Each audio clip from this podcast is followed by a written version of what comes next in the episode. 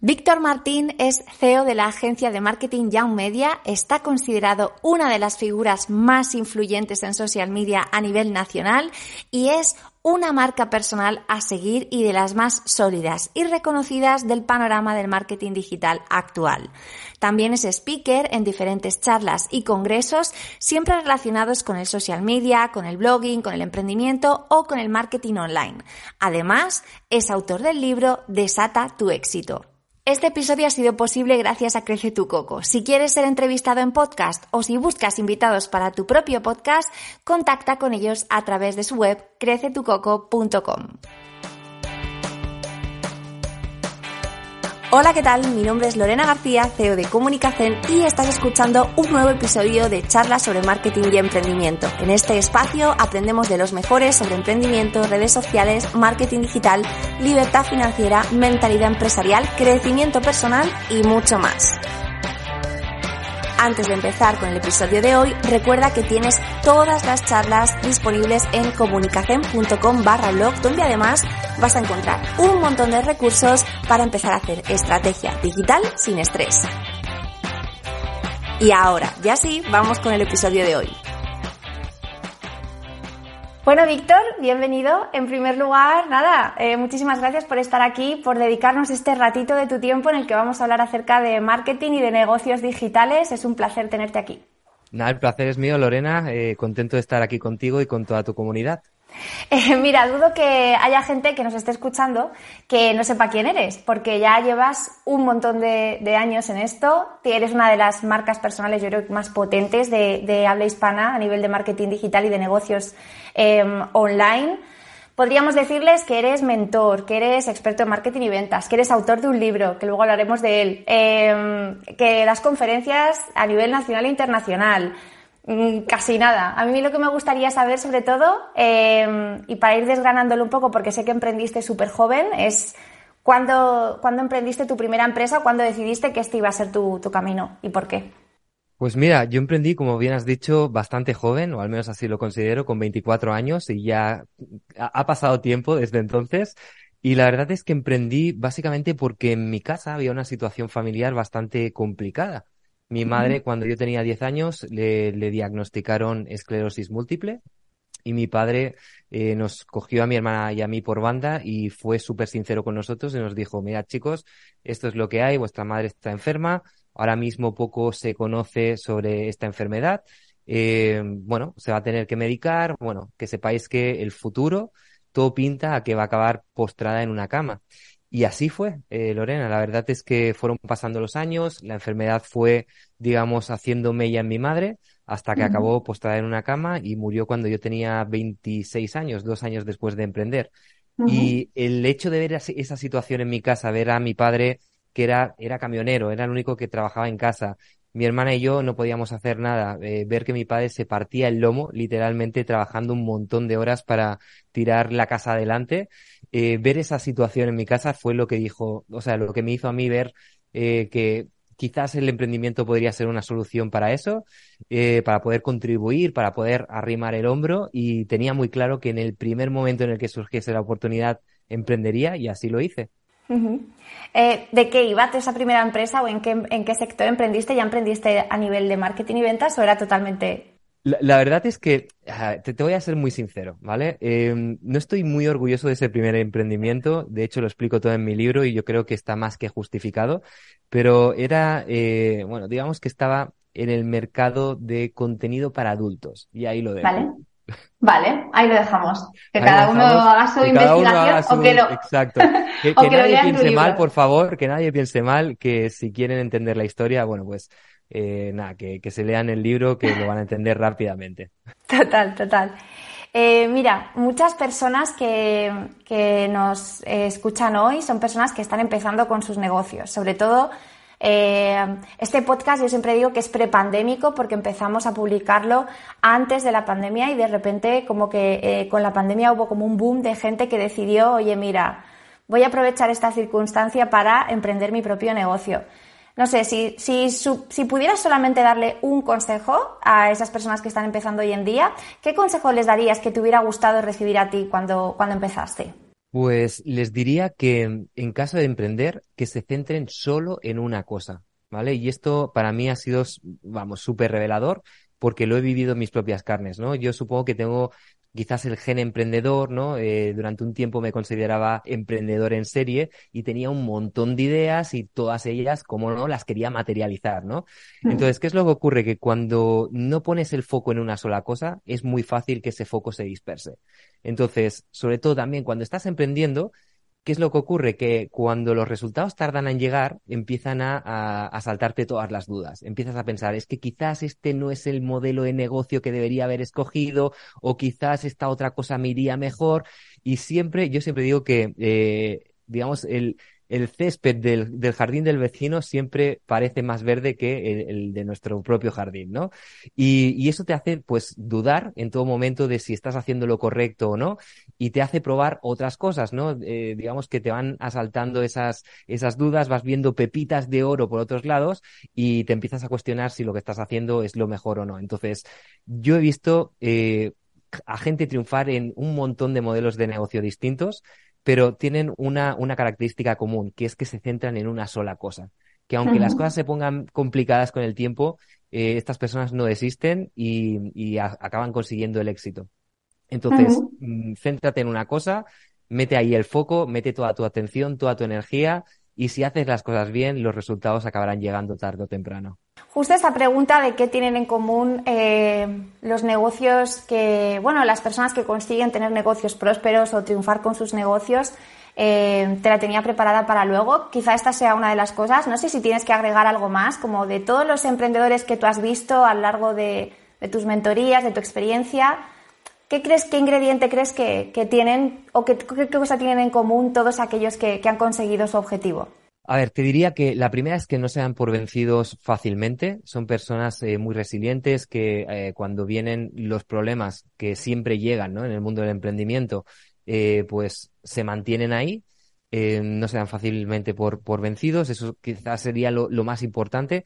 Y otro factor es que se hacen responsables. Se hacen responsables eh, de sí mismos y de todo lo que hacen, ¿no? Y es que es muy fácil decir, no, es que la situación, Lorena, está muy complicada porque ahora con la crisis y con la recesión y con la guerra en Ucrania y con los precios del gas, no sé qué, o sea, es muy fácil echar balones fuera y decir, las cosas no me están funcionando por lo externo, ¿no? Entonces, es justamente al contrario, te tienes que hacer responsable. O sea, estas personas que consiguen el éxito tienen un locus de control interno súper bien desarrollado. ¿No? Entienden que ellos son, digamos, los héroes de su propia historia y que nadie les va a sacar las castañas del fuego. Que la situación puede ser todo lo complicada que tú quieras, pero si de verdad te haces responsable y te, te, digamos, te obcecas en ese objetivo de, oye, voy a conseguir el éxito sea cual sea la definición que tú tengas sobre éxito, al final lo acabarás consiguiendo, ¿vale? Pero no puedes poner el foco en lo, externo, en lo externo porque siempre van a pasar cosas, ¿no? Cuando no sea una crisis será otra cosa. Entonces, eh, esa responsabilidad la tienes que asumir tú. Total, totalmente. Eh, ¿Tú crees que eso se puede entrenar? Porque a lo mejor alguien te escucha y dice, uff, yo esto... Sí. Totalmente, todo es entrenable en esta vida. Al final, mm. esas cualidades son las que te ayudan a, conseguir tus objetivos y esta es una de ellas. Entonces, claro, no, no nacemos así. O sea, lo más fácil es ser víctimas ¿no? de las circunstancias, es tener el locus de control externo que te decía antes, en vez de tenerlo interno. Entonces, todo, todo al final se, se entrena, se perfecciona y de esta forma se evoluciona y es lo más normal del mundo. O sea, nadie nace con las características perfectas, en este caso para emprender. Ya, ya veo. Em, vale, y si ahora tuviéramos que decir qué error ves o cuál es el error más frecuente que ves siempre cometer, o, uno, de los, uno de los más frecuentes que ves siempre que cometen pues, emprendedores que están empezando o, que acuden a tus mentorías, no sé, ¿cuál dirías? Pues probablemente es que alargan demasiado esa fase inicial de ser un hombre o una mujer orquesta, ¿vale? Esto es como empezamos todos, ¿no? Empezamos emprendiendo y lo hacemos todos nosotros mismos y, claro, eso el problema es que no es escalable. Entonces, hmm. incluso cuanto más éxito, eh, éxito consigues, ¿qué es lo que ocurre? Que menos tiempo tienes. Entonces, no puedes estar atendiendo a tus clientes, haciendo el marketing, escribiendo tú los emails, eh, haciendo contenido en redes sociales. O sea, tú, tú no lo puedes hacer todo. La clave en este caso es sacarte de la ecuación lo antes posible.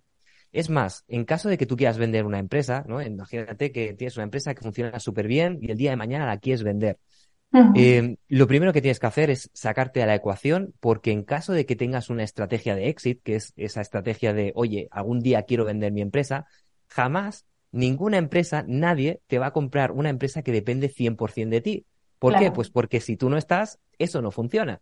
Entonces, ya puede ser que a lo mejor tengamos en mente el hecho de decir, oye, pues yo quiero montar algo que sea súper grande y en el futuro, si todo va bien y tal, y pego el pelotazo, lo vendo y me retiro o me jubilo anticipadamente, ¿vale? Pues en, ese caso tienes que saber que no puede depender de ti y en caso de que tampoco tengas esa estrategia de exit, ¿no? De, de vender tu empresa, da igual. O sea, si tú al final quieres tener una mejor calidad de vida, tienes que empezar a delegar. Y yo sé que eso da muchísimo miedo, el, poner confianza en otras personas, porque siempre piensas que tú lo vas a hacer mejor que ellos, o incluso el hecho de contratar a alguien, ¿no? Decir, ostras, pues voy a empezar a fichar eh, gente con, con talento. Em, e, eso es fundamental, ¿vale? O sea, siempre lo que yo recomiendo es que en la medida de lo posible te vayas desvinculando de tu emprendimiento, y eso no significa no hacer nada, significa confiar, delegar en personas que sean eh, talentosas, y ese es un punto importante, fichar a gente con verdadero talento, gente que sea incluso más inteligente y más buena que tú en determinadas áreas, y esa es la forma de, de crecer y no caer en ese error que lo único que genera es estancamiento, porque cuando todo depende de ti, pues siempre te vas a encontrar con un techo, tú vas a ser, digamos, tu propio cuello de botella.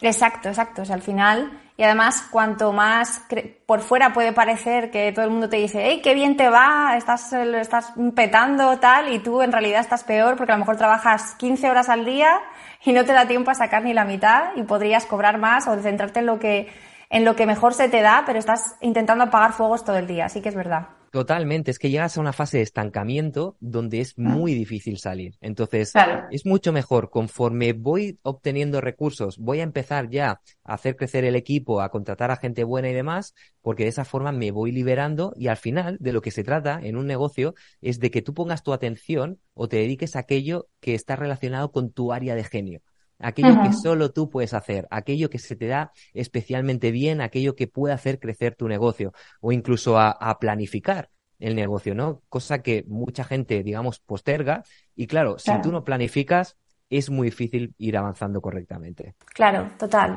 Mira, Víctor, siempre que nos visita alguien que, pues eso, que lleva ya mucho tiempo en el sector del marketing o que es un, es un referente a, ese nivel, yo siempre le hago una pregunta que es que ¿En qué momento crees que se encuentra el marketing digital actualmente? Porque hemos pasado por mogollón de fases em, y, ahora con lo de la pandemia, que de repente fue todo como todo al digital, ahora de repente eh, que si las cookies fuera, que si tal, estamos en un momento como de mucha revolución. Y a mí me gustaría que me, que me dijeras cómo describirías cómo es el, segmento, el momento del sector. Pues yo sinceramente lo veo bien, ¿vale? O sea, hay mucha gente que, que pone el foco en lo mal que van las cosas, ¿no? Por ejemplo, esto que comentas tú de, de la publicidad, ¿no? Que si lo de las cookies, que si ya no es traqueable aquellos usuarios que vienen de, de Facebook, ay, perdón, de Facebook, de, de, de Apple, ¿no? De, que utilizan iOS y demás.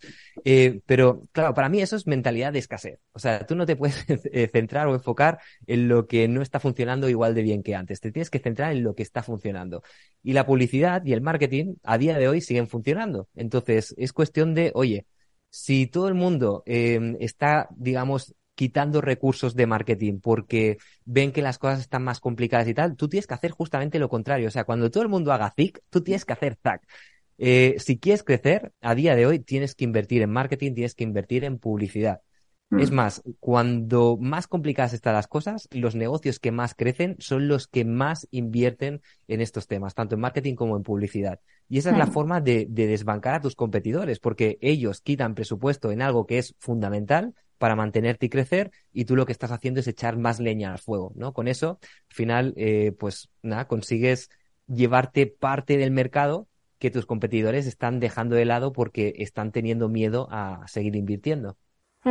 Dicen que ahora también es muy buen momento para trabajar la marca personal. ¿Tú crees que hay momentos más buenos que otros o en general es algo que tendríamos que trabajar de forma constante? Para mí, claro, piensa que mi, mi modelo, o sea, mi modelo de negocio se centra mucho en la marca personal. O sea, yo no estaría aquí a día de hoy si no fuese por mi marca personal que empecé a trabajar en el 2010. Entonces, para mí la marca personal es fundamental, ha sido fundamental y será fundamental, eh, sobre todo para hacerte un hueco dentro del mercado, ¿no? El mercado está súper saturado de gente que hace exactamente lo mismo que tú y que, que hago yo. Entonces, ¿qué ¿Qué forma tenemos nosotros de destacar y de hacernos un hueco en el mercado y de, y de conectar y llegar a la gente? Pues trabajando en la marca personal. Y esto, además, te, permite impulsar otros proyectos, ¿no? El, hmm. el, hecho de que tú tengas una marca te permite que si el día de mañana quieres pivotar, ¿no? Y quieres dedicarte a otra cosa, cuando tú ya tienes una marca, tienes un following, la gente ya te conoce, sabe quién eres y ya tienes la confianza de esa gente que la has ido generando y has ido eh, también creando esa intimidad a través de contenidos, etcétera, etcétera, pues es muy fácil pivotar a esa cosa nueva. O, por ejemplo, si el día de mañana quieres lanzar un nuevo proyecto, eh, tienes tu marca, te puedes impulsar en ella, ¿no? La puedes utilizar de apalancamiento. Y mm, simplemente tenemos que mirar el, caso de, de Elon Musk. ¿No? Elon Musk, a ver, no está trabajando su marca personal al uso como podríamos hacer tú y yo, generando contenidos y en Instagram y, demás, pero está trabajando muy bien su marca personal. De forma que mm. Elon lanza un nuevo proyecto y claro, es Elon quien lo lanza. Ya tiene toda la confianza de toda esa gente y es muy fácil hacer crecer ese proyecto, ¿no? Con lo cual, yo siempre recomiendo que eh, quien más, quien menos trabaje su marca personal. Incluso si tenemos un negocio, o una marca profesional, tener la marca personal como respaldo hmm. nunca está de más. Sí, incluso um, para los que a lo mejor nos escuchan y todavía no han emprendido o son intraemprendedores porque trabajan para otros pero dentro de un equipo, creo que tener esa reputación y esa autoridad con tu marca personal a nivel de la empresa que te contrate también tiene mucho valor final. Totalmente. Mira, sí que es cierto eh, que cuando tú, tú, estás en una empresa, hay muchas empresas que no les gusta tener estrellitas dentro del equipo, ¿vale? Que no les gusta tener al típico que ha trabajado su marca porque lo ven como una amenaza, ¿no?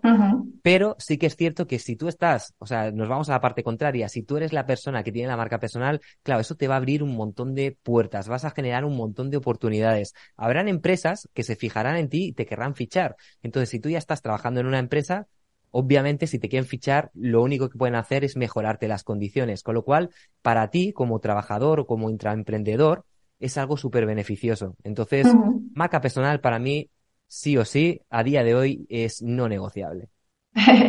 Muy bien.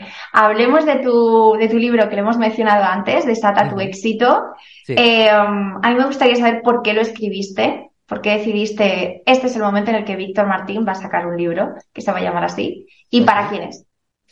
Pues mira, ese es el libro que a mí me hubiese gustado leer en el momento en el que yo me encontraba mal, ¿no? Al final yo he vivido varios momentos muy duros en mi vida, uno fue lo, lo, de mi madre y en aquel momento no tenía recursos, no sabía cómo salir de aquella situación, de hecho mi mentalidad era muy distinta a la que tengo ahora, incluso mis hábitos eran distintos. Entonces, Desata tu éxito es un libro para todas aquellas personas que quieren crecer en la vida, que quieren mejorar, que quieren conseguir la mejor versión de sí mismos. Y ahí están todos los recursos, todas las estrategias, herramientas que yo he ido recopilando y que he ido poniendo en práctica y que me han funcionado para que ellas eh, también puedan, pues, no sé, desatar su, su, potencial, conseguir lo que ellos consideren como, como éxito. Y es un libro que, que, realmente puede leer todo el mundo. Hay mucha gente que me dice, no, es para emprendedores. No, mentira, no es un libro para emprendedores. Es un libro para todo el mundo. De hecho, hay gente que me dice, oye, Víctor, es que gracias a tu libro he dejado de fumar. No soy emprendedor y, tal, pero me has cambiado tanto la mentalidad y los hábitos que, oye, pues me has hecho ese clic que necesitaba para acabar con malos hábitos. Entonces, toda aquella gente que quiera mejorar su mentalidad y hábitos y también su productividad y conseguir ese éxito que yo siempre digo que es muy personal porque todos tenemos una definición distinta de éxito, pues para todas aquellas personas yo se los recomiendo. Fíjate qué curioso, ¿eh? El, el, clic que muchas veces cuando queremos cambiar un hábito como ese, ¿no? Por ejemplo, dejar de fumar, pero incluso otros hábitos en nuestra vida, es sorprendente cómo a cada persona le da un clic diferente, ¿no? A esta persona en concreto, por ejemplo, leer tu libro. Em, lo contrario al éxito es el fracaso. Y es verdad que nos hemos encontrado, nos encontramos con, a mí me parece muy curioso cómo, por ejemplo, en, en otros, en otras eh, culturas, en otros países, en Estados Unidos, por ejemplo, el, fracaso se, se, trata de forma totalmente diferente a, por ejemplo, en las eh, sociedades que somos más latinas, ¿no? O en Latinoamérica o en España. Eh, yo, yo, siento que en Estados Unidos eh, tener en el currículum que te has arruinado dos veces, que has abierto y has cerrado no sé cuántas empresas y tal, como que se tiene en cuenta para una experiencia súper valiosa en los negocios, mientras que aquí me da la sensación de que todavía sigue siendo un tema como un poco tabú, ¿no? Como, bueno, no voy a, voy a decir que me va todo súper bien, que soy un emprendedor mega exitoso y que, y que, y bueno, las cosas malas, pues ya no las no las enseño, ¿no? Por, por Instagram. Entonces, no sé, ¿qué es para ti el fracaso y, cómo has lidiado con él en algún, en algún punto de esta trayectoria, en, en tu carrera, digamos, como, como emprendedor? Pues mira, eh, si tú analizas cualquier caso de éxito de ya sea una persona que ha conseguido muchísimo éxito en su vida o analizas cualquier empresa que ha sido exitosa, te das cuenta de que siempre en algún momento han tenido algún fracaso. O sea, no conozco casi ningún eh, caso donde el, el, éxito haya sido en línea recta. Siempre hay altos y bajos y es el camino, digamos, habitual, ¿no? Entonces, eh, decías lo de Estados Unidos, claro, allí lo que se premia mucho es el intento.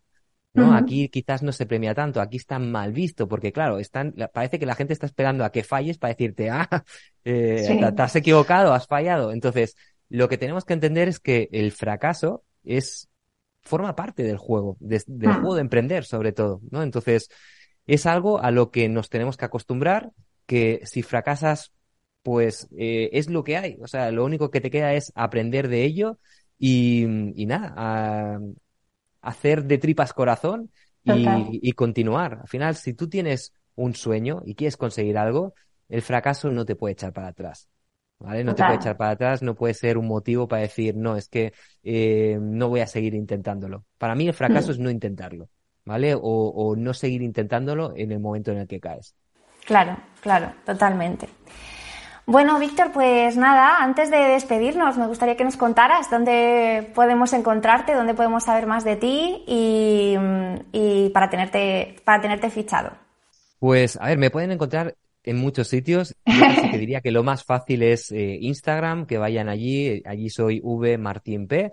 Y nada, si alguien que ha escuchado esta entrevista o la ha visto eh, me quiere saludar, pasar por Instagram y saludarme, yo estaré encantado de, de saludarlo también de vuelta porque intento hablar con todo el mundo que me escribe. Sí que es cierto que recibo muchísimos mensajes cada día. Si no recibo 100 o 200, te aseguro que no recibo ninguno, pero intento responder siempre y, y, nada, yo será un placer hablar con, con quien venga de aquí. Qué bien, pues dejaremos tus redes sociales eh, linkadas debajo de, de este vídeo y en, el en la descripción del episodio. Y nada, muchísimas gracias, Víctor. Ha sido un placer tenerte aquí y charlar un ratito contigo. Cuando quieras volver, eh, ya sabes que esta es tu casa, ¿vale?